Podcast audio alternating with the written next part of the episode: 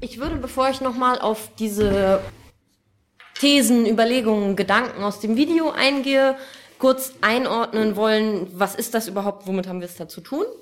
Ich bin Teil eines Übersetzungskollektivs, mit dem wir Texte äh, vor allem aus dem Amerikanischen ins Deutsche übersetzen. Und wir haben mehrere Bücher übersetzt. Äh, die findet ihr auch da hinten auf dem Büchertisch. Das ist zum einen diese Sammlung an Texten, die heißt Message in a Bottle und dieses Buch, das heißt Work. Und wir haben in dieser Übersetzungsphase immer wieder auch engen Kontakt mit den Leuten gehabt, die diese Texte geschrieben haben und hatten irgendwann das Gefühl, wir wollen auch gemeinsam Theorie entwickeln. Wir wollen nicht nur Übersetzende sein, sondern wir haben Lust, auch gemeinsam Sachen zu debattieren und Sachen auf die Beine zu stellen. Und eins der Resultate dieser Überlegung war, dass wir mit Menschen aus fünf Kontinenten an diesem Aufruf gearbeitet haben. Es gibt den in über 30 Sprachen und es gibt auch das Video in, ich weiß nicht, nicht ganz 30 Sprachen, aber das war ein Versuch, so ein bisschen Ländergrenzen zu sprengen in der Theoriedebatte. Keine Ahnung, inwieweit uns das damit gelungen ist, aber jedenfalls haben wir es versucht. Was ich wichtig finde mitzugeben bei so Übersetzungsarbeit ist aber trotzdem, dass das natürlich immer was sehr Subjektives ist. Also eine Übersetzung ist nie eine neutrale Übertragung von einer Sprache in eine andere. Da spielt immer rein, wer sind wir eigentlich, wie sind wir politisiert, wie sind wir groß geworden, wie lesen wir irgendeinen Text, was, was definieren wir da rein. Und das ist abhängig von dem, was wir für Privilegien haben, wie wir die Welt so sehen, alles Mögliche. Davon sind wir natürlich auch nicht frei. Das finde ich irgendwie wichtig, da immer auch mit zu bedenken. Ich würde jetzt noch mal so ein bisschen detaillierter auf diese äh, Thesen aus dem Aufruf äh, zurückkommen. Das ist eingeteilt, dieser Aufruf, erstmal in verschiedene Punkte, mit denen wir anfangen könnten, um dann die Frage zu stellen, was sind eigentlich die Probleme? Genau in der Reihenfolge würde ich das auch vorlesen. Wenn es irgendwelche Rückfragen oder Gedanken oder irgendwas dazu gibt, dann freue ich mich, wenn ihr sie teilen mögt. Die Ausgangsfrage äh, dieses Aufrufs ist die Frage, wo sollten wir eigentlich was verändern?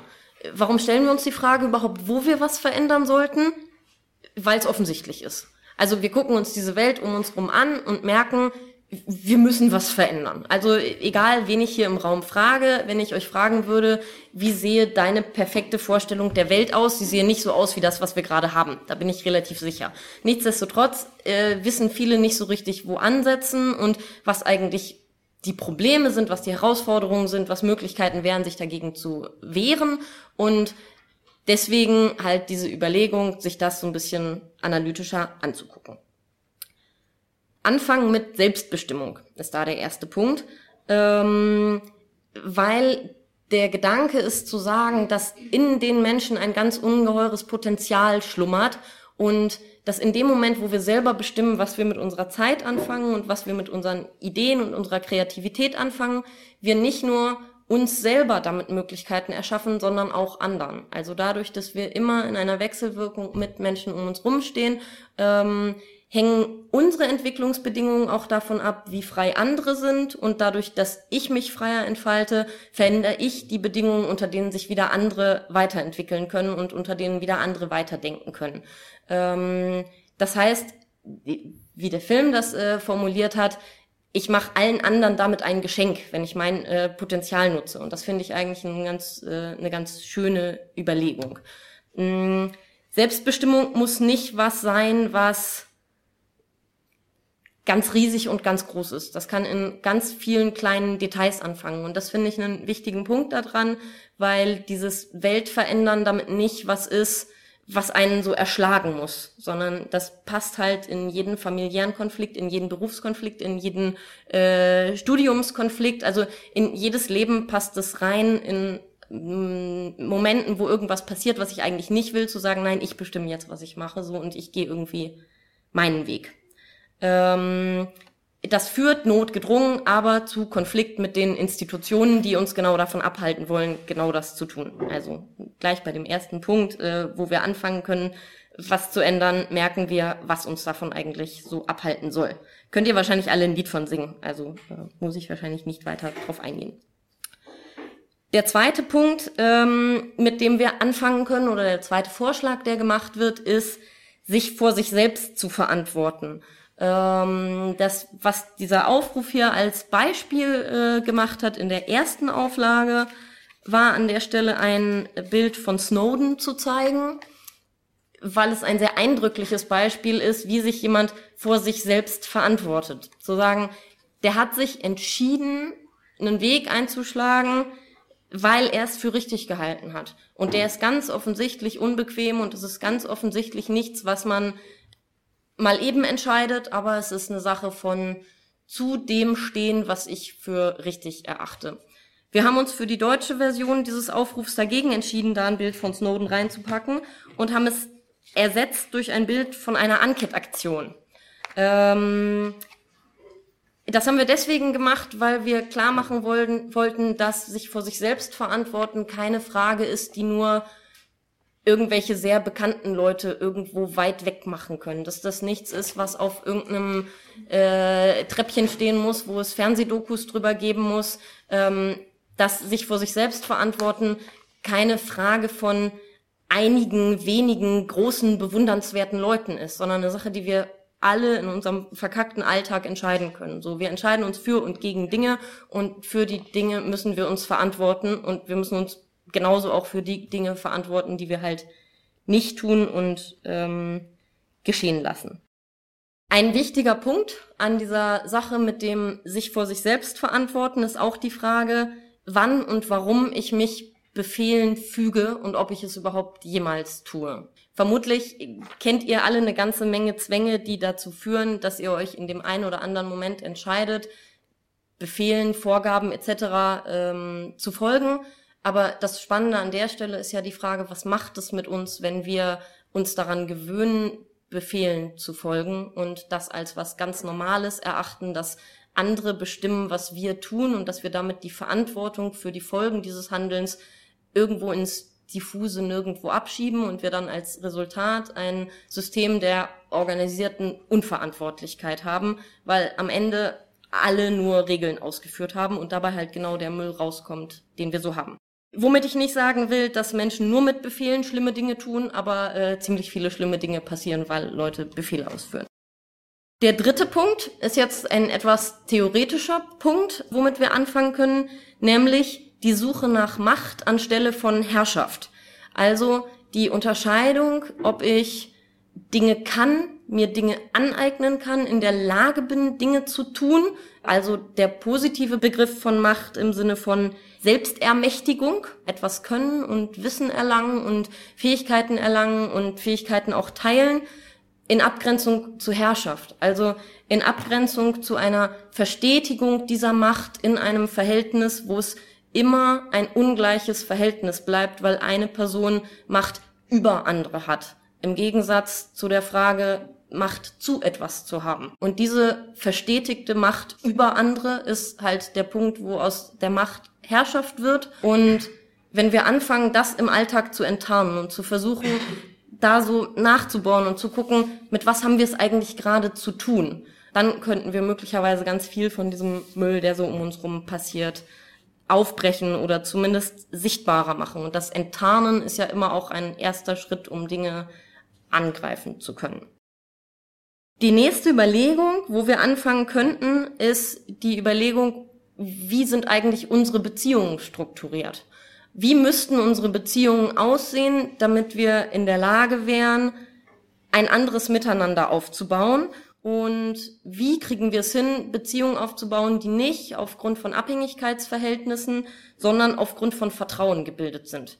Ähm, und wie viele unserer Beziehungen heute sind das eigentlich nicht? Also auch da finde ich das wieder sehr spannend, sich zu überlegen, wie sehr unser Alltag und unsere Normalität eigentlich davon geprägt sind, dass Beziehungen eben auf eine ganz andere Art funktionieren als auf Vertrauen und auf Gegenseitigkeit und auf freier Vereinbarung in den allermeisten Begegnungen steckt keine Freiwilligkeit drin oder steckt keine Augenhöhe drin. Da treffen sich nicht zwei oder mehr Menschen und sagen, wir haben gerade Lust drauf, gemeinsam was zu machen und ich habe das Vertrauen, dass du das mit mir auch machen willst, weil du Lust drauf hast. Sondern die allermeisten Begegnungen, Situationen, Beziehungen sind Abhängigkeitsverhältnisse oder von ganz anderen Motivationen geleitet.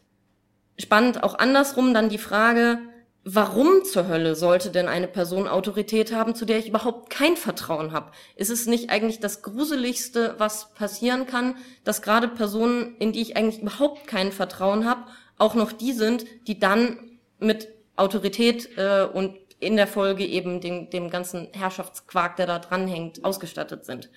Und was macht auch das wieder mit uns, wenn wir sehen, dass die Menschen, die solche Funktionen besetzen, tendenziell die sind, die am allerwenigsten fähig sind, Beziehungen auf eine schöne und vertrauensvolle Art und Weise zu gestalten. Also wir müssen uns die Leute nur angucken, die mehr Einfluss in dieser Gesellschaft haben und wie die mit Menschen umgehen. Und der wird einem halt ganz schlecht. Das Spannende an Beziehungen, die auf der anderen Seite auf Vertrauen basieren, ist halt auch, dass gegenseitige Hilfe und gegenseitiges sich herausfordern für beide Seiten ein Gewinn ist. Also in dem Moment, wo ich eine Beziehung nicht auf ein Gegeneinander äh, reduziere, sondern versuche, was mitzunehmen von der anderen Person, bringt das auch mir viel mehr. Also alleine aus egoistischen Gründen wäre es schon total schlau, coolere Beziehungen mit Leuten aufzubauen. Der nächste Punkt, den dieser Aufruf macht, ist einer, der heißt die Versöhnung von Individualität und dem großen Ganzen.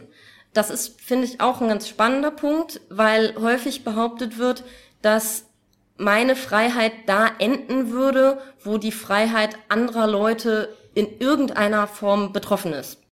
Das halte ich für Quatsch, weil ich nicht glaube, dass es irgendwas auf dieser Welt gibt, was nicht die Freiheit anderer Leute in irgendeiner Form tangiert. Wir sind halt nicht komplett autarke Wesen, die aneinander vorbeileben können und nur dann irgendwie ab und an, wenn sie irgendwas tun, eine Wirkung auf andere haben, sondern wir haben das ständig. Alles, was wir tun und alles, was wir nicht tun, hat irgendwelche Folgewirkungen für Gemeinschaften, für andere Menschen, für Ökosysteme etc. Das heißt, andersrum wird dann ein Schuh draus zu überlegen, wann hat was welche Auswirkungen. Aber es wäre naiv zu glauben, es gäbe überhaupt Dinge, die keine Auswirkungen haben. Und das drängt uns auch in eine komische Rolle, wenn wir ein Bild von uns haben, wo es uns als außerhalb der restlichen Welt gibt.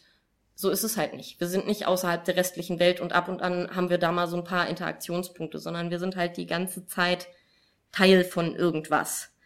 Und die vielen Widersprüche, die außerhalb in dieser Welt so sind, die haben wir in uns ja auch. Also es ist ja auch nicht so, als wären wir ein homogenes Etwas, was irgendwie dann mit dieser Welt außerhalb in Kontakt tritt, sondern auch wir in uns haben ja schon ganz viel widerstreitende Ideen und Interessen und Gefühle und Hoffnungen und sowas. Und wir können halt selber entscheiden, welche davon wir wie ausleben, wie anderen mitteilen, äh, welche wir vielleicht auch ablegen wollen, an was wir arbeiten wollen, etc.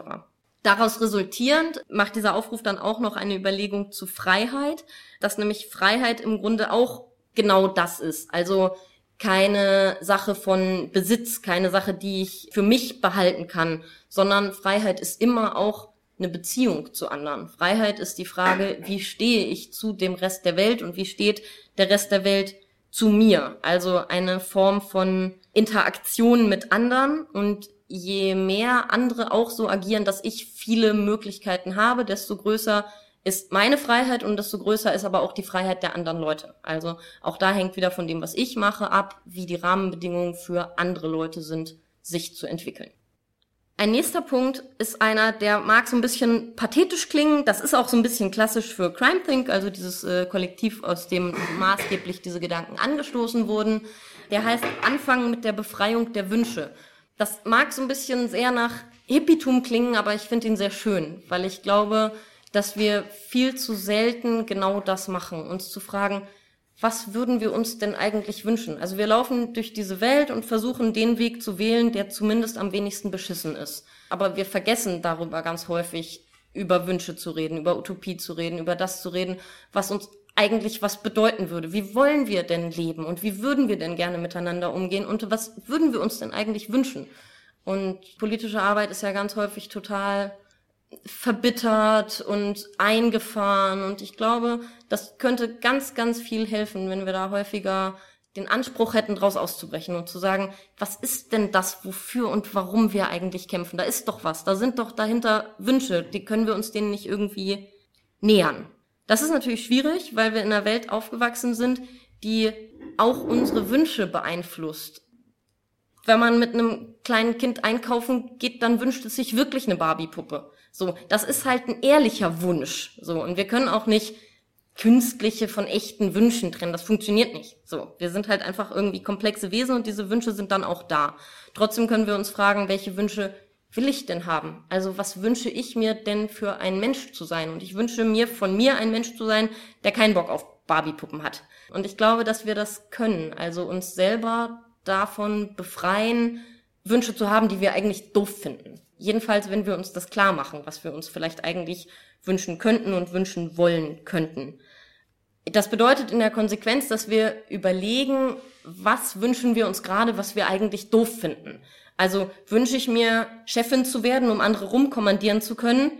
Nee, weil eigentlich finde ich das Prinzip von Befehl und Gehorsam und Hierarchien und sowas halt doof. Also muss ich den Gefallen an der Überlegung, Chefin zu sein, ablegen. Also ich muss es irgendwie hinkriegen, dass das überhaupt gar keine attraktive Wunschvorstellung mehr für mich ist. Und so ist es zum Beispiel mit Besitz ja genauso. Wir wünschen uns irgendwelche Sachen zu haben, was auch immer, vielleicht auch einfach nur viel, vielleicht auch irgendwelche Statussymbole.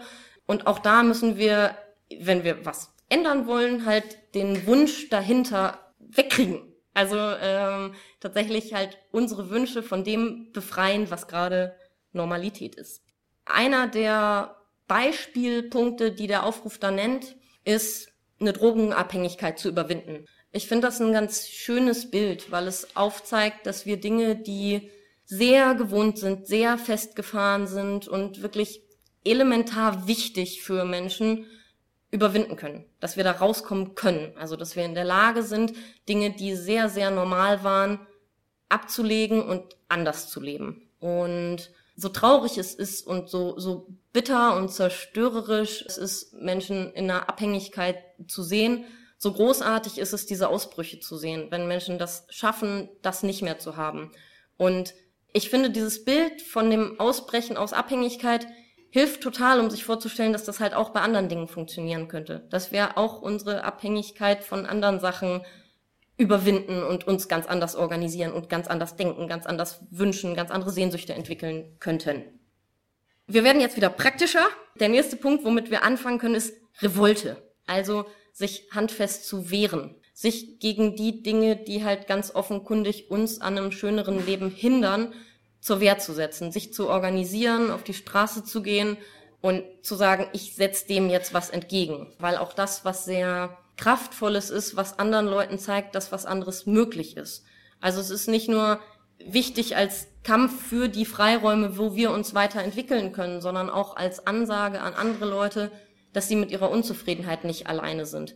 Dass es auch andere Leute gibt, die, die wütend sind, die irgendwie das so nicht mehr weiter mittragen wollen. Die Frage da ist, mit welchem Ziel tun wir das eigentlich? Wo wollen wir eigentlich hin? Die Formulierung aus diesem Aufruf ist, wir wollen Herrschaft insgesamt abschaffen, nicht ihre Details vernünftiger gestalten. Das finde ich eigentlich eine, eine ganz schöne Annäherung, was aber trotzdem natürlich die Frage nicht beantwortet, wie das denn konkret aussieht. Da würde ich aber danach nochmal drauf kommen wollen, nachdem ich diesen Aufruf äh, weiter vorgestellt habe, auf was bedeutet das eigentlich für den konkreten Weg dahin oder was ist denn eigentlich das Ziel oder was, was wollen wir denn damit eigentlich?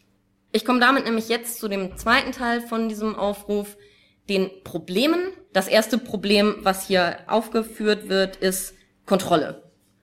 Ich glaube, ich muss das eigentlich gar nicht weiter ausführen. Kontrolle ist omnipräsent. Ich muss euch nicht erklären, wie ihr kontrolliert werdet. Ihr könnt wahrscheinlich alle irgendwie innerhalb kürzester Zeit unglaublich viele Dinge aufzählen, wo ihr in irgendeiner Form kontrolliert werdet. Von Telefonrechnungen über Stundenzettel, über äh, Vorgesetzte, die irgendwas genau wissen wollen, über Uni-Hausarbeiten, über was muss ich eigentlich alles angeben, wenn ich irgendeine Landesgrenze überqueren will, was muss ich angeben, um mit einer U-Bahn steigen zu können und wer weiß das eigentlich alles. Also Kontrolle ist was, was sehr stark unseren Alltag und unser Denken prägt und aber häufig ja auch unsichtbar ist und das sichtbar zu machen, bietet halt auch wieder das Potenzial, es angreifbar zu machen und mit Leuten überhaupt erst in ein Gespräch darüber zu kommen. Also wer dabei kein Problem findet, muss halt erstmal sensibilisiert werden dafür, dass Kontrolle überhaupt was Beklopptes ist. Nächstes Problem, Hierarchien. Da finde ich das Spannende daran zu gucken, wo finden wir eigentlich überall Hierarchien und was machen diese Hierarchien in unseren Köpfen, an was glauben wir da eigentlich? Und da finde ich die Gegenüberstellung aus dem Film ganz schön, dass es auf der einen Seite sowas gibt wie Geschlechterrollen und auf der anderen Seite sowas wie ein Justizsystem. Und beides beinhaltet sehr, sehr krasse, auch sehr offensichtliche Hierarchien, aber sie funktionieren ganz, ganz unterschiedlich. Und sie werden unterschiedlich legitimiert. Aber sie haben trotzdem dann ähnliche Effekte auf die Leute, die darunter leiden. Und glaube, dass das was ganz Spannendes ist, sich das klar zu machen, dass es nicht reicht, nur formale Hierarchien abzuschaffen, dass es aber auch nicht nur reicht, informelle Hierarchien abzuschaffen, sondern dass wir immer gucken müssen, dass wir äh, Hierarchien auf beiden Ebenen angreifen, kaputt machen, enttarnen, wie auch immer. Wenn wir so das Gefühl haben, damit gegen Mauern zu rennen und damit nicht weiterzukommen und damit nichts erreichen zu können, dann finde ich es hilfreich, an Dinge zu denken, die überwunden wurden. Und da macht dieser Aufruf dieses Gottesgnadentum-Beispiel auf, was ich eigentlich ganz schön finde, weil es tatsächlich offenkundig gaga ist, daran zu glauben, dass irgendeine göttliche Instanz irgendwelche Herrscher auf der Erde legitimiert hätte, zu entscheiden, was wir so tun. Also das erscheint uns heute ganz offenkundig absurd, jedenfalls den meisten von uns vermutlich. Und das macht, finde ich, Hoffnung, dass es tatsächlich denkbar ist, dass Sachen, die heute selbstverständlich sind, irgendwann auch absurd sind. Zum Beispiel Privateigentum. Finde ich eine spannende Überlegung, dass Leute irgendwann zusammensitzen und es wirklich genauso bekloppt finden wie Gottes Gnadentum. Also finde ich sehr schön, die Idee. Nächstes Problem, Grenzen. Wir haben bei Grenzen als allererstes Staatsgrenzen im Kopf. Warum das ein Problem für eine freie Gesellschaft ist, muss ich, glaube ich, äh, keinem und keiner erklären. Das ist sehr, sehr offensichtlich. Spannend finde ich zu überlegen, was es alles noch für Grenzen gibt. Es gibt Grenzen auf dem Schulhof, die in cool und uncool einteilen. So, es gibt Grenzen im Lebensmittelmarkt, weil die Bio-Version von dem Apfel doppelt so viel kostet wie die konventionelle. Ist dann nicht das Preisschild auch eine Grenze? Eine Grenze, die bestimmte Menschen von was ausschließt und andere teilhaben lässt? Und wie sehr es bei so einer eher metaphorischen Definition von Grenze eigentlich unser Leben permanent von Grenzen äh, umgeben oder von Grenzen geprägt oder von dem Beachten oder Nicht-Beachten von Grenzen geprägt. Und wie viele dieser Grenzen können wir eigentlich überwinden, entkräften? Wie viele dieser Grenzen wollen wir kaputt machen? Wollen wir möglichst viele davon kaputt machen? Genau, also ich finde das eh ganz schön zu sagen, Grenzen müssen nicht immer Mauern mit Beton und Stacheldraht sein, sondern Grenzen sind ganz viel mehr. Grenzen sind auch fehlende Fahrstühle in Veranstaltungsräume. Das nächste Problem ist Repräsentation. Also der Gedanke, irgendwer anders könnte für mich Entscheidungen treffen. Irgendwer anders könnte besser entscheiden, was das Richtige für mich ist und es sei notwendig, dass ich meine Handlungskompetenz an irgendwen delegiere. Weil ich in dem Moment für die getroffenen Entscheidungen nicht mehr verantwortlich bin und ich sofort in einem ganz miesen, ungleichen Verhältnis zu dieser Person stehe. Eine Kritik an Repräsentation bedeutet aber natürlich nicht, Modelle mit Delegierten, Austausch, Vernetzung etc. komplett zu verwerfen. Es bedeutet nur, sich von der Logik zu trennen, dass es Hierarchien zwischen den Leuten, die irgendwo für eine Gruppe hinfahren und dieser Gruppe zu geben hat. Und das finde ich durchaus einen spannenden Gedanken, weil man dadurch dann halt nicht das unmöglich macht, sich zum Beispiel föderalistisch zu organisieren, sondern es unmöglich macht, daraus dann wieder ein Herrschaftsverhältnis aufzubauen und zu sagen, die Leute aus unterschiedlichen Gruppen, die sich jetzt irgendwo treffen, sind einfach nur, weil sie aus welchen Gründen auch immer in diese Position gekommen sind, jetzt wichtiger als der Rest der Gruppen. Andersrum ist ein Problem an Repräsentation auch das, was es mit uns macht dass wir aufhören, uns verantwortlich zu fühlen für das, was wir tun in der Welt. Dass wir aufhören zu überlegen, was wäre denn in diesem Moment richtig, weil es dafür andere gibt. Ich habe eine Instanz, an die kann ich diese Verantwortung abschieben, an die kann ich überhaupt jeden Gedanken, was jetzt eine sinnvolle Option zu handeln wäre, abschieben. Und ich beschäftige mich selber halt überhaupt nicht mehr mit der Frage. Eins der offensichtlichsten Beispiele dafür ist das Vorhandensein von Polizei, was dazu führt, dass Leute ganz viele Konflikte überhaupt nicht mehr als was begreifen, wo sie möglicherweise selber als Individuen agieren könnten. Es gibt dafür Regeln, die sind schwarz auf weiß irgendwo niedergeschrieben und es gibt eine zuständige Instanz. Streng genommen gibt es viele dann zuständige Instanzen. Aber die kümmern sich. Und in dem Moment, wo ich irgendwas sehe auf der Straße, in der U-Bahn, wo auch immer, ist meine Aufgabe nicht mehr zu überlegen, was wäre ein sinnvoller Umgang mit dieser konkreten Situation, sondern das Einzige, was ist, ist, irgendwer anders regelt das, ich muss die zuständige Institution jetzt einschalten. Und das prägt die Art, wie wir die Welt sehen, weil wir dann dazu neigen, die Welt als was zu betrachten, was man managen und verwalten muss, was uns selber da drin eine viel zu kleine und eine viel zu unbedeutende Rolle einräumt. Also wir könnten viel prägender, viel aktiver sein, wir könnten das viel mehr gestalten und viel mehr machen, wenn wir uns das zutrauen würden und uns an der Stelle halt wieder selbst ermächtigen würden, Dinge auch in die Hand zu nehmen. Da sind wir aber natürlich wieder an dem Punkt, wo man offenkundig notgedrungen sofort in Konflikt mit bestehenden Institutionen gerät. Weiteres Problem, AnführerInnen. Spannend daran ist zu überlegen, was macht Strukturen denn handlungsfähig und gefährlich für den bestehenden Zustand. Das sind gerade die Strukturen, die keine AnführerInnen haben. Vermutlich kennt ihr das. Die Polizei kommt zu irgendeiner Versammlung, Demo, Aktion und das Erste, was sie wollen, ist den Chef sprechen. Wenn es jetzt aber keinen Chef gibt, ist diese ganze große Gruppe an Leuten plötzlich total unberechenbar, weil es nicht mehr eine Person gibt, die das Zentrum und, und ein klarer Ansprechpunkt dafür ist, sondern da kann plötzlich alles passieren. Das ist plötzlich genau die Menge an Menschen, die wir sind, mit genau der Unberechenbarkeit, der, der Kreativität, der, der Wut, dem Zorn, was auch immer, die wir halt irgendwie mit uns mittragen und die uns dahin gebracht haben. Und das zeigt so ein bisschen auf, wie viel Potenzial es hätte, sich ohne Chefs und Anführerinnen zu organisieren. Und wie schwer es das halt auch für autoritäre Strukturen macht, damit irgendeinen Umgang zu finden. Also die sind ganz, ganz häufig ja wirklich ehrlich überfordert von solchen Strukturen. Und das finde ich schön, weil ich glaube, genau das müssen wir. Unberechenbar sein und diese Strukturen überfordern. Das Problem Regierungen.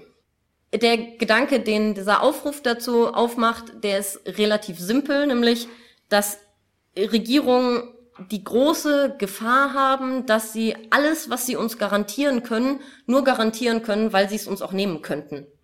Wie gruselig ist das denn, dass wir von uns aus und selber dem zustimmen, dass andere Leute uns ungefähr alles, was wir zum Leben brauchen, wegnehmen könnten. Weil sie können es nur genau deswegen garantieren, weil sie die Kontrolle drüber haben. Hätten sie die Kontrolle darüber nicht, könnten sie auch nicht garantieren, dass es da wäre. Das heißt aber auch, dass wir uns in einem kompletten Abhängigkeitsverhältnis bewegen, in dem uns genau das auch alles jederzeit wieder genommen werden könnte. Spannend ist da die Frage, wie wir uns so organisieren können, dass wir ohne Regierung auskommen. Also, dass wir selber nicht immer wieder so eine Logik reproduzieren, in der wir ein eigenes, den eigenen Impuls haben, doch sowas wie eine Regierung einzurichten. Das muss man ja gar nicht auf gesamtstaatlicher Ebene betrachten. Das kann man sich in jeder, in jeder Strickgruppe kann man sich das angucken, dass Strukturen dazu neigen, zentrale Stellen für Entscheidungen, zentrale Gremien für Entscheidungen, verschiedene zugewiesene Aufgabenbereiche, zugewiesene Kompetenzen, Kompetenz-Kompetenzdebatten, sowas zu haben. Und ich glaube, dass es da hilft, wenn wir versuchen, uns selber immer wieder dabei zu ertappen, wie das so schön einfach wirkt. Es wirkt so leicht zu sagen, es gibt Abkürzungen zur Freiheit. Irgendwer kann uns das geben, irgendwer anders macht das für uns, aber nein, verdammt. So, es gibt halt keine Abkürzung zur Freiheit. So, die kann niemand anders für uns erkämpfen. So, die können uns andere Leute nehmen, aber wir können die nur selber herstellen und machen und leben und verteidigen. Ich glaube, das ist halt ein sehr wichtiger Punkt.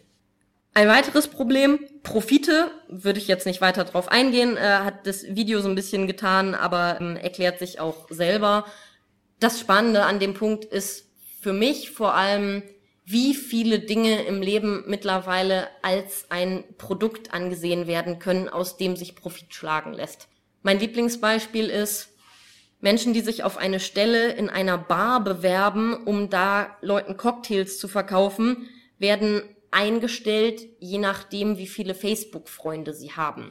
Weil Leute mit mehr Facebook-Freunden wahrscheinlich auch mal ihre Freunde in diese Bar einladen, wo sie dann arbeiten. Also ist plötzlich unser Freundeskreis und die Menge an Freunden und Bekanntschaften, die wir haben, von kapitalistischem Wert, weil man Profit daraus schlagen kann, dass Leute Freundschaften führen. Das ist schon ein ganz schön gruseliges Eindringen von Profitgedanke in was zutiefst Privates.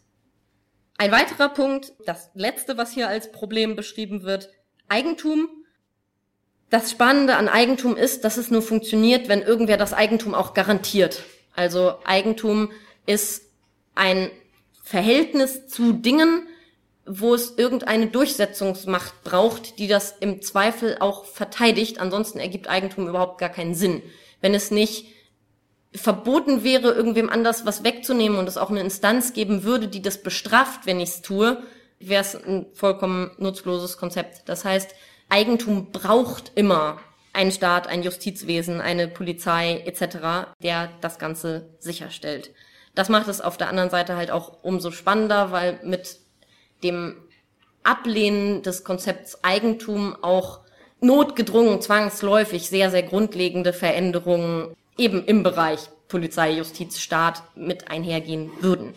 Was nicht heißt, dass nicht beides alleine auch denkbar ist und auch beschissen sein könnte. Also auch ein Staat ohne Eigentum und auch Eigentum ohne Staat. Also ja. Das Ende von diesem Aufruf möchte ich vorlesen, weil ich das eigentlich einen ganz schönen Gedanken finde. Das heißt, das letzte Verbrechen. Jede gesellschaftliche Ordnung basiert auf einem Verbrechen, das Verbrechen, das die vorige Ordnung abgeschafft hat. Danach wird die neue Ordnung als legitim wahrgenommen, sobald die Leute anfangen, sie als gegeben hinzunehmen. Das Gründungsverbrechen der USA war zum Beispiel die Rebellion gegen die britische Monarchie. Das Gründungsverbrechen der kommenden Gesellschaft, falls wir diese hier überleben sollten, wird die heutigen Gesetze und Institutionen abschaffen. Die Kategorie Verbrechen bezeichnet alles, was die Grenzen einer Gesellschaft übertritt, im Guten wie im Schlechten. Jedes System ist von dem, was es nicht einbeziehen oder kontrollieren kann, bedroht. Jede Ordnung beinhaltet schon die Samen ihrer eigenen Zerstörung. Nichts bleibt ewig bestehen, das gilt auch für Imperien und Kulturen. Was könnte diese Gesellschaft ablösen?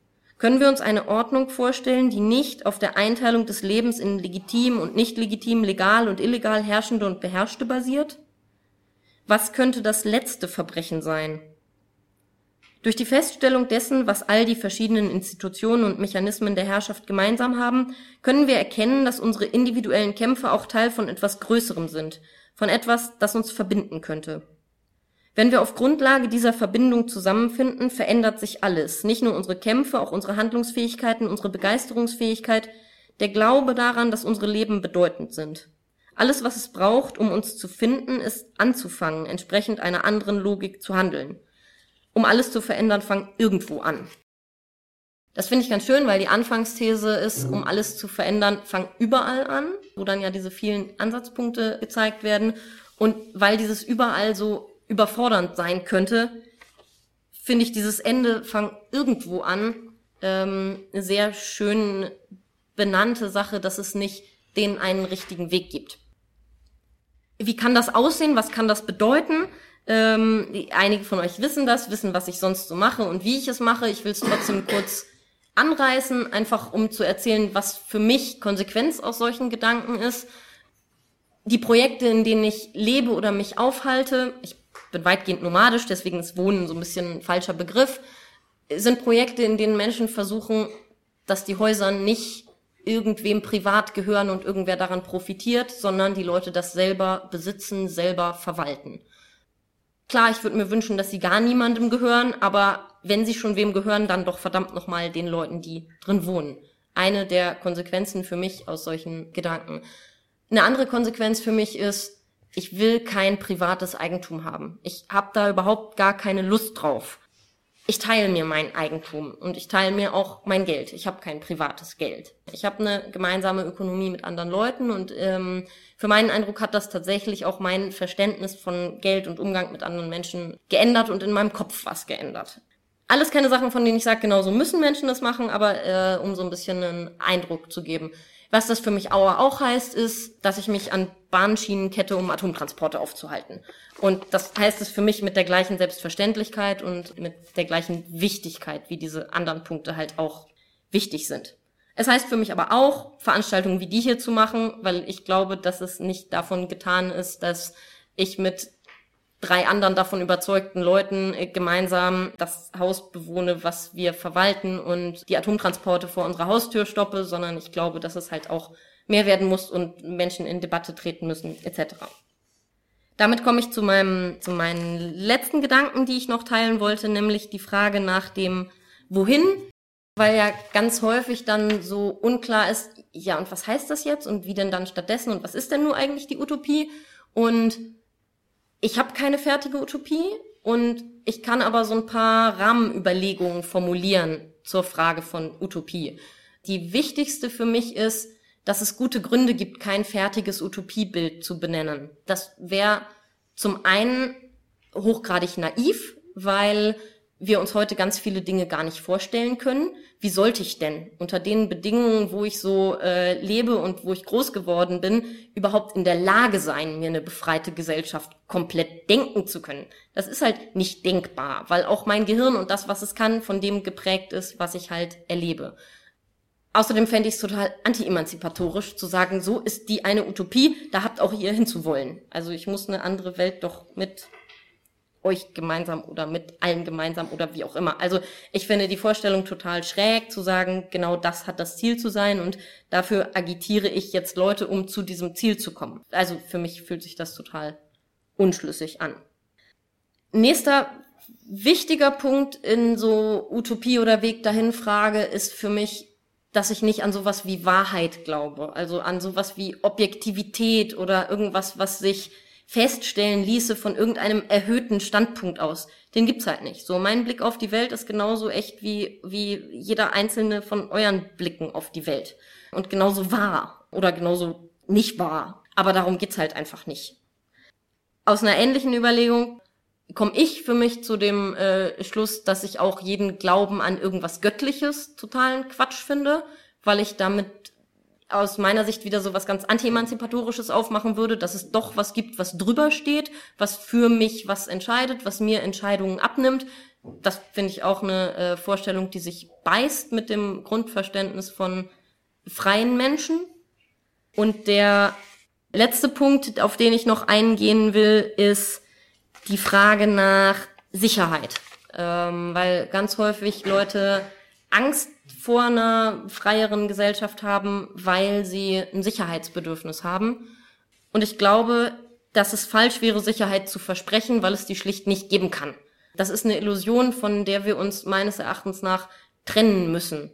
Ich fände es falsch, Leuten zu versprechen, dass in einer befreiteren Gesellschaft alles total sicher ist. Ich kann erklären, dass ich es für sinnvoll halte, da besser aufeinander aufzupassen, dass gerade dieses nicht das auf Institutionen abschieben dazu führt, dass wir miteinander auch sensibler umgehen. Aber ein Sicherheitsversprechen wäre in meinen Augen eine Illusion und die würde ich nicht machen wollen. Genau, das äh, so als äh, letzter theoretischer Gedanke dazu. Für mich lässt sich das insgesamt runterbrechen auf, wie es äh, bei einem Hamburger Kongress mal so schön hieß, Bullenwagen klauen und Adorno rezitieren. Also äh, die Theorie mit der Praxis verbinden. Und damit möchte ich schließen und hoffe, dass es Debatte und Rückfragen und irgendwas gibt.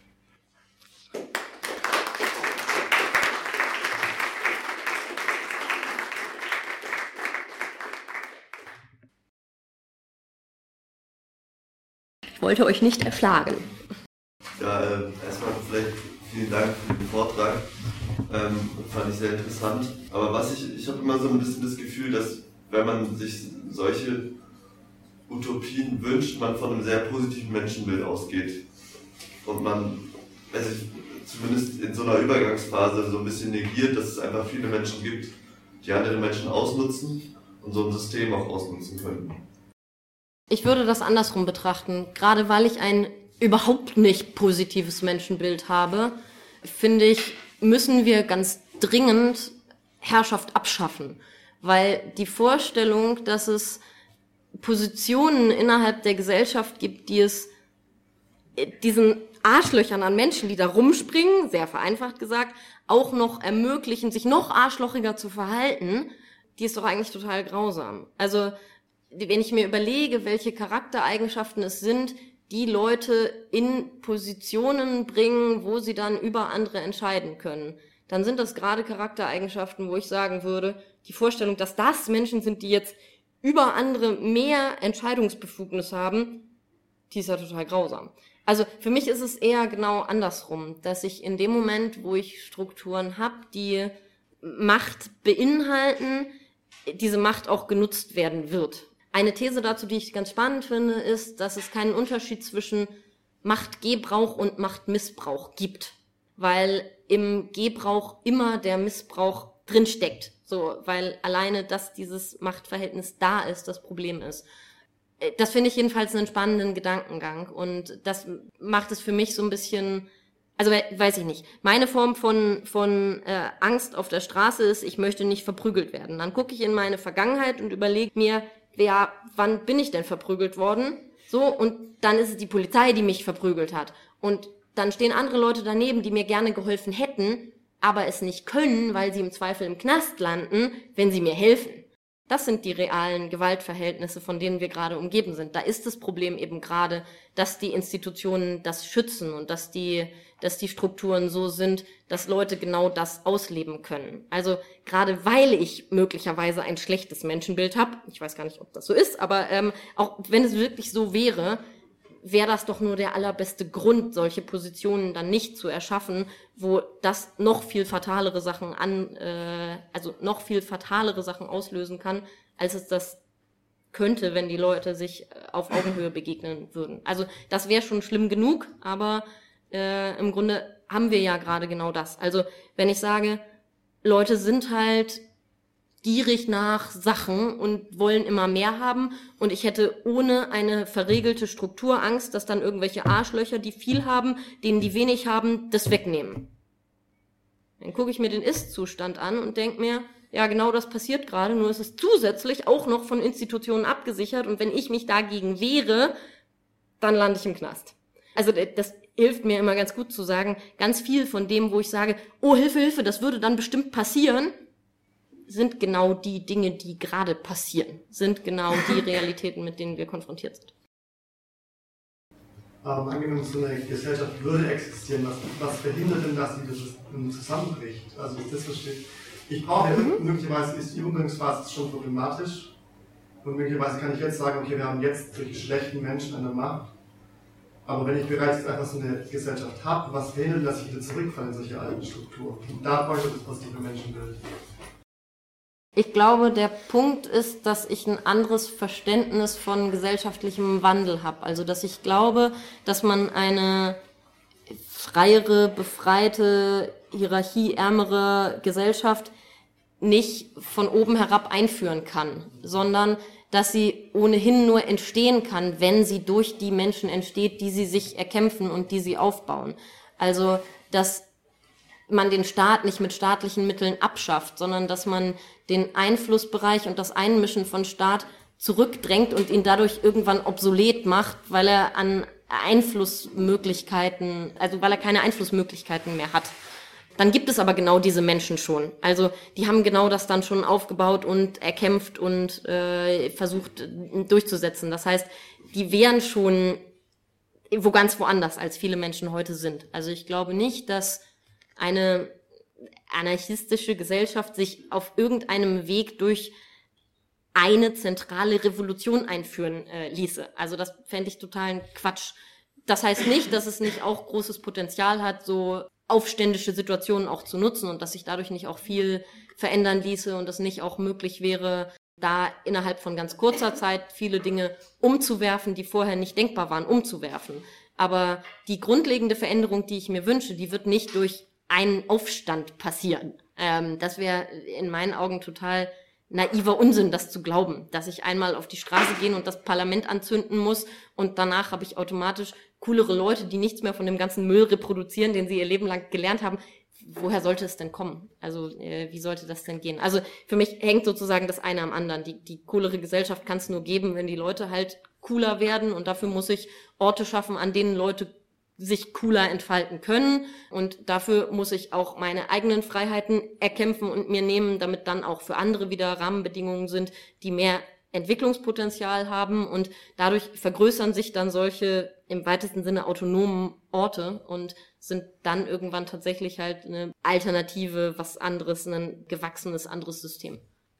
Ja, das, ähm, das finde ich bei Crime Think irgendwie auch ganz nett, dass es auch Richtung ja, viele philosophische Überlegungen gibt, dass es nicht ja, die Revolution gibt und danach ist alles super, äh, sondern ja, man kann irgendwo, man kann halt schon selber so sein Weltbild haben und entwickeln und einfach so ein bisschen in die Richtung gehen schon und das ist auch nicht falsch. Und man muss nicht dann warten auf den ultimativen Aufstand, der dann in 20 Jahren kommt oder wann auch immer. Früher haben wir da auch viel drüber geredet, aber du hast recht, es ist schon Quatsch, wenn man so eine, ein zentrales Ereignis dann als ähm, Schlüsselding nimmt. Ich finde es viel cooler, ähm, mit anderen Menschen gemeinsam halt ähm, das zu entwickeln und in die Richtung zu gehen. Und da finde ich auch Orte, wo das möglich ist, auch sehr wichtig. Es ist jetzt da hinten eine Meldung. Ich würde vorher aber einmal die Frage stellen wollen, ob wir nicht vielleicht die Sitzordnung ändern und mich aus dieser frontalen Tüdelüt hier mal rausholen und uns vielleicht einfach in einen Kreis setzen. Also ich weiß nicht, ob das für euch okay wäre, aber ich finde das netter. Ich wollte eigentlich da anknüpfen, was zuletzt gesagt wurde, weil es auch in einem Aufruf im Endeffekt vorkommt, dass es halt ein bisschen darum gehen soll, vielleicht unabhängige autonom agierende Netzwerke zu schaffen, die sich auf Vertrauensbasis miteinander verknüpfen und zusammenarbeiten und wo es dann halt auch okay ist, wenn kleine Gemeinschaften unterschiedliche Organisationskonzepte, Lebenskonzepte haben und trotzdem zusammenarbeiten können und trotzdem so ein größeres, eine größere Struktur schaffen können, in der auch Heterogenitäten okay sind. Ja, das ist ein bisschen dieses glaube, ursprünglich zapatistische äh, Ideal von einer Welt, in der viele Welten Platz haben. Das ist genau. eine sehr schöne Metapher. Ich würde gerne mehr auf dieses Intern eingehen, das würde mich noch interessieren. Also überhaupt, was kann ich alles intern machen? Ist ein Ekelkampf intern? Also das Erste, was mir dazu einfällt, ist so ein, so ein Gesamtbereich von Subversion. Also ich glaube, dass auch politischen Kämpfen unglaublich helfen würde, wenn sie mehr Subversion lernen würden. Also das Spielen mit Herrschaften, mit Herrschaften, mit Machtinstrumenten, mit Herrschaftsmitteln. Also Subversion kann sowas sein wie ein Behördenschreiben zu fälschen.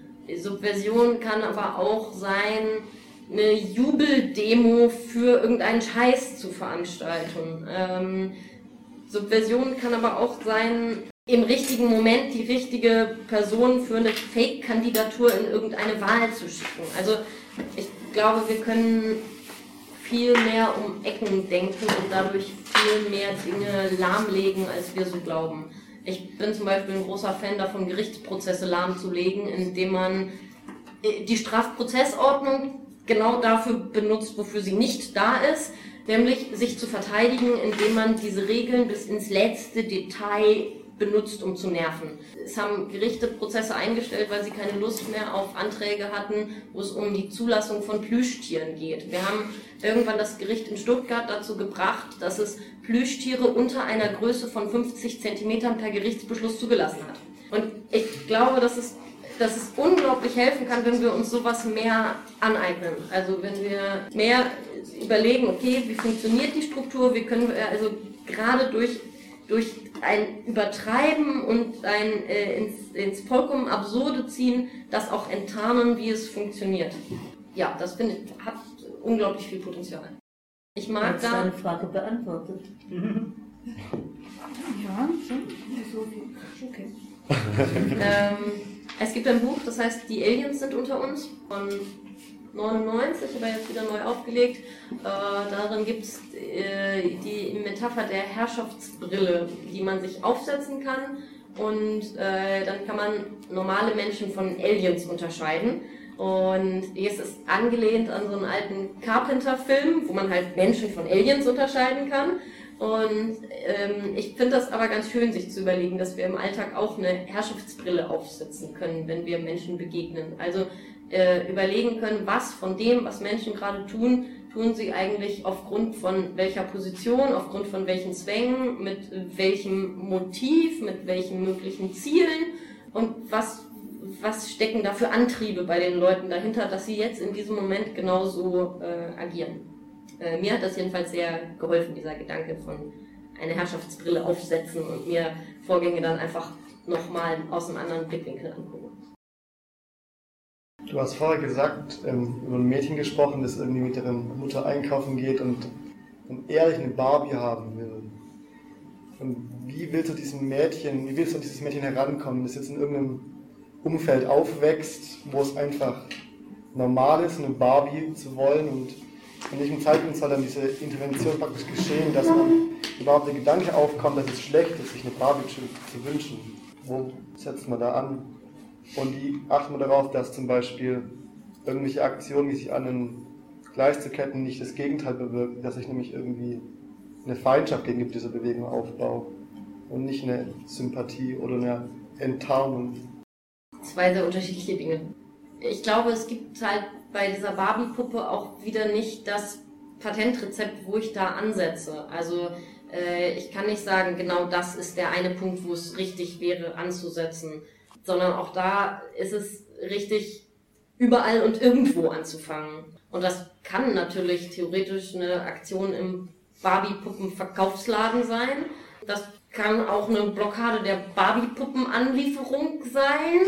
Das, äh, also, äh, keine Ahnung, so. Ähm, das kann aber natürlich genauso sein, dass ich irgendwie mit dem Kindergarten rede und sage, hey, habt ihr mal drüber nachgedacht, was ihr eigentlich für Spielzeug habt? Und wie, wie sehr ich bei dieser Handlung, für die ich mich dann entscheide, konfrontativ vorgehe oder nicht, ist für meinen Eindruck eine strategische. Also es gibt Konflikte, in denen fände ich es total fehl am Platz, irgendwas kaputt zu machen oder zu blockieren, weil ich andere Dinge für vermittlungsstärker, effizienter, in dem Moment angemessener halte. Es gibt aber auch Konflikte, in denen ich es einfach für sinnvoll halte, irgendwas zu blockieren, kaputt zu machen, sich irgendwas in den Weg zu stellen und wo es mir nicht zwingend darum geht, sympathisch zu wirken. Also ich will für Machtstrukturen gefährlich sein. Und mein Ziel ist nicht sympathisch zu sein. Mein Ziel ist schon mit dem, was ich mache, auch anderen Leuten aufzuzeigen, dass es irgendwie anders geht. Und dann können die sich ihren eigenen Kopf machen, ob sie es vielleicht auch anders machen wollen oder ob sie sich irgendeinem, irgendeinem Kampf vielleicht anschließen wollen. Und das äh, finde ich dann sicherlich auch gut. Aber ich will nicht in dem Sinne agitieren. Ich will, dass das, was ich mache, weil ich es für richtig halte, bei Leuten eine Debatte darüber anstößt, ob sie das vielleicht auch für richtig halten. Aber ich habe überhaupt gar keine Lust an dem, was ich für richtig halte, was zu ändern oder daran Abstriche zu machen für irgendeine Vermittelbarkeit. Weil ich glaube, dass das ein großer Fehler von politischer Bewegung ist, die genau deswegen dann immer in irgendwelchen Detailkleinigkeiten stecken bleibt. Es gab vor ein paar Jahren den Beginn einer Kampagne gegen Waffenexport und der ist im Endeffekt dabei stecken geblieben, einen ganz konkreten Vorschlag auszuarbeiten, den ein Jurist schon überprüft hatte, wie man die Formulierung eines von mehreren verschiedenen Waffengesetzen vielleicht ändern könnte.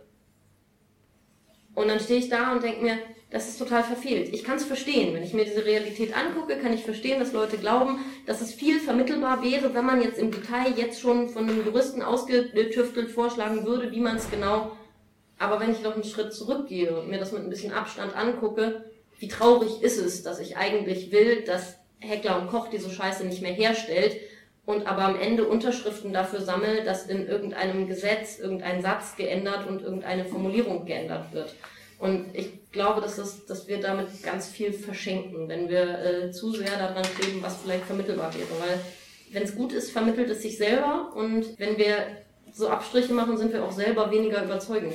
Also wenn ich irgendwas nur mache, weil ich glaube, dass das, was ich eigentlich machen will, nicht erklärbar wäre, dann ist, glaube ich, schon irgendwas falsch. Und wenn ich mich für eine drastische Aktionsform entscheide, dann auch deswegen, weil ich glaube, dass das, wogegen ich kämpfe, so drastisch ist, dass ich drastisch dagegen vorgehen muss.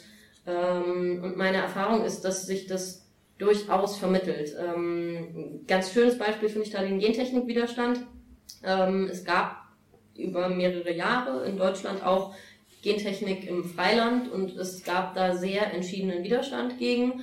Und eine der spannendsten Gruppen, Netzwerkzusammenhänge, wie auch immer, die da äh, mitgespielt haben, war eine Initiative namens Gendreck weg. Und ähm, da waren einige Leute drin, die gesagt haben, hey, ich bin Imker, meine Bienen fliegen 10 Kilometer in die Richtung und 10 in die. So, die kommen zurück mit diesem, mit diesem verkackten Gentechnikpollen. Danach ist mein äh, Honig Sondermüll. Äh, mir bleibt gar nichts anderes, als das kaputt zu machen. So, ich gehe nicht irgendwo hin und sammle Unterschriften, sondern ich gehe auf das Feld und ich reiß die Pflanze raus. So, das hat sich erklärt. So, die Leute haben diesen Menschen geliebt, weil das, weil das einfach unglaublich eindeutig benennen konnte, warum er sich für genau diese Aktionsform entschieden hat. Und du steckst dann auch nicht in der Klemme, dass Leute sagen, ja, und was soll das jetzt bringen und das mit dem Unterschreiben und hilft das überhaupt irgendwas? Weil, ja, die Pflanze ist kaputt, das hilft. So, meine Biene kann da nicht mehr hinfliegen, weil die Pflanze ist kaputt. Ähm, und ich finde, dass da halt so radikale äh, Aktionen, die in dem Sinne direkte Aktionen sind, dass sie das, was mich stört, wirklich angreifen, auch eine sehr, sehr hohe Vermittlungskraft haben, weil ich eben nicht erklären muss, warum das vielleicht irgendeine Wirkung hat, sondern ich sage, naja, solange ich hier bin, können die das nicht aussehen, also besetze ich das Feld. Ähm, das ist halt einfach vollkommen klar. Und ähm, ich glaube, dass es, dass es ganz viel könnte, wenn wir mehr so Aktionsformen entwickeln würden, die, bei denen wir uns das direkt nehmen, was wir wollen, oder zumindest Teile davon schon direkt nehmen. Also wenn ich sage, es gibt zu wenig Räume für Bildung, dann mache ich auch keine Unterschriftenliste für mehr Räume für Bildung, sondern ich nehme mir einen Raum und ich mache da Bildung. Alles andere wäre doch vollkommen absurd. Und ich glaube, dass das dann auch sehr vermittelbar ist. Also wenn ich weiß, was ich warum will, ähm, dann glaube ich, geht da sehr viel. Mir fällt gerade ein, vielleicht ein Verweis auf das Zentrum für politische Schönheit, ich glaube politicalbeauty.org, die sehr spannende, kreative, effektive Aktionen gemacht haben, viel über die Öffentlichkeit gearbeitet haben. Zum Beispiel ähm, Waffenlieferungen sind gerade gefallen. Die haben sich gedacht, hey, wer profitiert und gehen wir das doch da an und äh, haben die, die Anteilseigner von Kraus Maffei Wegner, glaube ich, herausgefunden und Steckbriefe verteilt, ähm, die eine Belohnung ausgeschrieben haben für Hinweise, die zur Verhaftung führen. Also sie haben gesagt, hey, die profitieren davon, dass Waffen exportiert werden an Saudi-Arabien oder sonst wo, also sind die auch mit Schuld. Und das hat äh, ist wohl so weit gegangen, dass Kinder schon krasser Punkt ähm, von, von Anteilseignern quasi in der Schule angesprochen wurden, hey, was, was macht denn deine Familie da? Und daraufhin die Anteilseigner, die Eltern der Kinder quasi auch in der Firma kommuniziert haben, zur Politik kommuniziert haben, hey, das muss aufhören und der Verkauf von irgendwelchen Leopards Aufstandsbekämpfungspanzern zumindest äh, verzögert wurde. Also auf jeden Fall auch eine größer angelegte Aktion, aber originell und effektiv. Also es ist spannend, was sie machen. Kann ich empfehlen. Political auch. An der Stelle vielleicht noch als Ergänzung vorhin zu der Sache mit dem Enttarnen. Ich finde ja insgesamt auch diesen ganzen Bereich von Werbeveränderung da sehr spannend. Da gibt es auch eine Homepage marquis.blogsport. weiß ich gerade nicht, EU vielleicht, bin ich nicht so sicher, die sehr, sehr viel berichten über herrschaftskritisch veränderte Plakate. Also das hat vor allem in Berlin Schwerpunkt und es gab äh, zu den Wahlen jetzt in Berlin ganz, ganz viele veränderte Wahlplakate und ich fand Teil davon sehr, sehr schön. Also auf so eine sehr subversive Art. Ähm, was ich auch immer wieder wichtig finde, ist eigentlich so ein bisschen zu, also sich klar darüber zu werden, zu reflektieren, dass wir im Moment in einer Gesellschaft leben, also gerade in Europa und in Amerika, gerade im reichen Westen, die für 99 Prozent des Leids auf dieser Welt verantwortlich ist. Das fängt beim Lebensmittelkauf an, es geht bis hin zu Tagesschau gucken und sich denken, naja, hm, schon wieder ein Waffendeal, gefällt mir nicht, aber naja, ich kann es aushalten. Ich glaube, dieser Moment, dass wir es immer wieder aushalten, was da passiert, dass uns nicht klar ist, dass mit den Waffen, die da gerade in dieses Land geliefert werden, morgen Kindersoldaten auf andere Kindersoldaten schießen, ähm, Menschen töten und krass viel Leid verursachen. Ich glaube, dass es so weit weg ist, schafft bei uns so eine, wir können das noch aushalten, Haltung. Es muss irgendwann weg sein, aber das ist die Dringlichkeit oder die, die Realität davon, ich glaube, die ist uns bei vielen Sachen gar nicht bewusst. Palmzucker ist ein super Beispiel, was in jedem zweiten Lebensmittel inzwischen drin ist, was man, also es ist fast unmöglich, Produkte überhaupt zu finden, die ohne Palmzucker produziert werden, wofür Leute von Soldaten aus ihren Dörfern getrieben werden, Häuser mit Leuten drin abgefackelt werden und die Leute, die es überleben und nicht dafür in den Knast kommen, äh, letzten Endes dann noch irgendwie für einen Sklavenlohn für diese Firmen arbeiten dürfen. Und das macht dann letzten Endes funktioniert dieser ganze Scheiß ja auch nur, weil wir ihn am Laufen halten. Und wir auch immer wieder denken, naja gut, ich mache den Job ja nicht, weil er mir Spaß macht, aber ich muss ja meine Miete bezahlen. Deswegen lasse ich mir noch eine sexuelle Belästigung von meinem Chef gefallen. Nein, wir müssen einfach wirklich anfangen, in den Punkten konsequent zu sagen, nö, so nicht. Und ja, das finde ich, hat das Zentrum äh, für politische Schönheit damals wirklich wahnsinnig gut geschafft. Die sind auch wahnsinnig krass angefeindet worden dafür. Ähm, auch von vielen Leuten, die gesagt haben, so, oh Gott, das ist ein Aufruf zu Gewalt oder ein Aufruf zu Mord. Ähm, und das geht nun wirklich nicht, da jetzt Personen persönlich anzuprangern, aber ich muss ganz ehrlich sagen, ich finde es korrekt, Leute persönlich anzuprangern und zu sagen, so, hey, du bist daran schuld, dass diese Scheiße da passiert. Und du verdienst daran. Also, ja. Tja, jetzt könnte ich ja sagen, das machen wir schon seit 40 Jahren. Und wo sind wir? Es hat mal ein äh, guter Freund von mir auf die Frage nach der Sinnlosigkeit des Ganzen äh, geantwortet, dass für ihn die Geschichte erzählt, äh, die Geschichte, ähm, dass für ihn die Frage ist, welche Geschichte wir erzählen können. Also klar verglüht dieser Planet irgendwann in der Sonne und dann ist nur noch Asche übrig. Aber die Frage ist doch trotzdem, ob das, was dann vorher passiert ist, eine Geschichte von Kampf und sich wehren und, und Leidenschaft und fürs Leben kämpfen ist, oder ob das, was man dann da kaputt gehen sieht, nur noch ein desaströses, trauriges Duckmäusertum ist. Und das fand ich eigentlich eine ganz schöne Beschreibung, weil es nicht darum geht, dass es irgendwann das Paradies auf Erden gibt. Das wird es nicht geben. So und trotzdem lohnt es zu kämpfen. Ähm, und was für mich schon auch ein wichtiger Punkt ist, ist, dass ich glaube, dass die Welt ganz viel beschissener aussehe, wenn es nicht die vielen Leute gegeben hätte, die gekämpft äh, haben und will das auch gar nicht wissen, wie die Welt dann aussehe. Ähm, und ich bin den Leuten sehr dankbar, dass sie gekämpft haben und es wenigstens versucht haben, für andere auch zumindest irgendwas ein bisschen Besseres zu erkämpfen.